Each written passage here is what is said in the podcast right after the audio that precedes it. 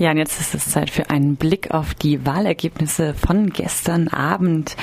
Da, das haben sicherlich alle, die jetzt zuhören, schon mitbekommen, hat nämlich Martin Horn mit überraschend deutlichem Abstand den bisherigen Amtsinhaber Dieter Salomon aus dem UB-Amt geworfen. Ja, und nicht nur mit überraschendem Abstand.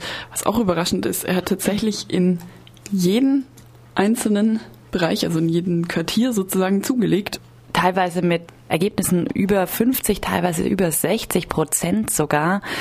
Dieter Salomon liegt deutlich, deutlich drunter, verliert ähm, auch die eher konservativen Hochburgen wie Hochdorf und kommt im Durchschnitt eben auf diese 30,7 Prozent. Das bedeutet einen Unterschied von fast 15 Prozent zwischen dem Wahlsieger und dem Zweitplatzierten.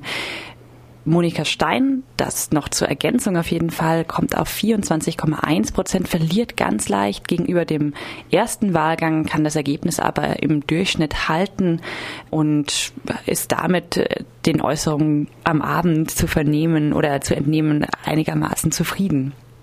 Genau, und was auch ganz interessant ist, das haben, also man kann sozusagen immer sehen, in welchen Quartier die Kandidatinnen jeweils gewonnen haben. Und da sieht man, hat eben dieser Salomon auch ja, überraschend abgeschnitten. Er hat nämlich nur in Ebnet den größten Anteil der Stimmen errungen.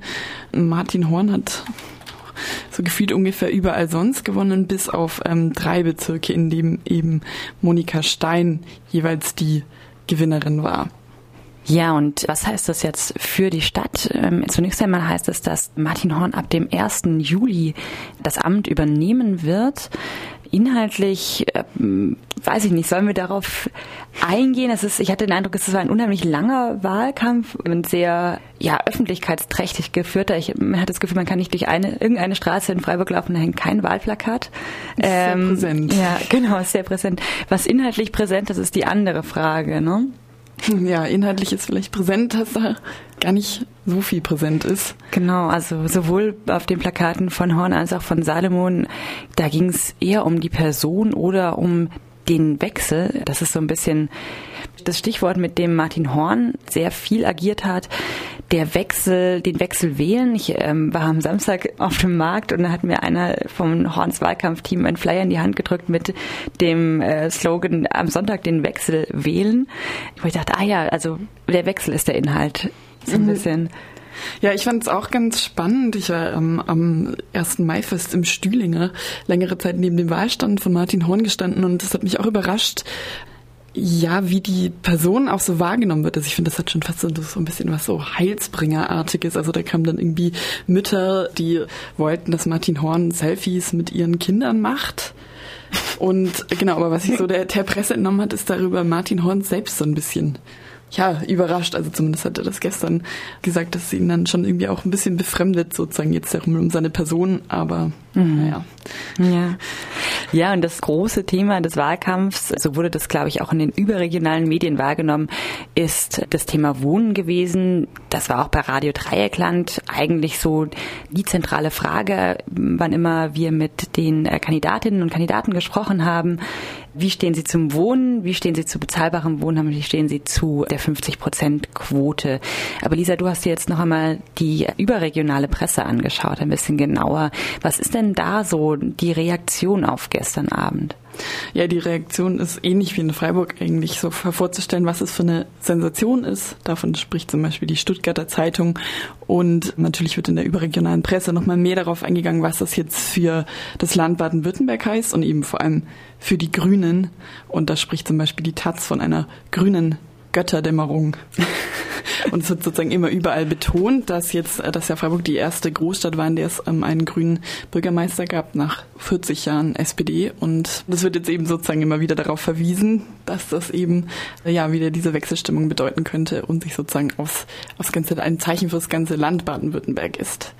Aber nicht nur für Baden-Württemberg war das interessant. Da könnte man sagen, ja, das ist halt mit der grün-schwarzen Landesregierung, sieht man da gleich so ein Menetekel, sondern auch der Spiegel beispielsweise titelt ja irgendwie das, äh, vom Ende des Sonnenkönigs und so weiter. Was ist denn daran aus der Sicht der Presse interessant auch für das ganze Land?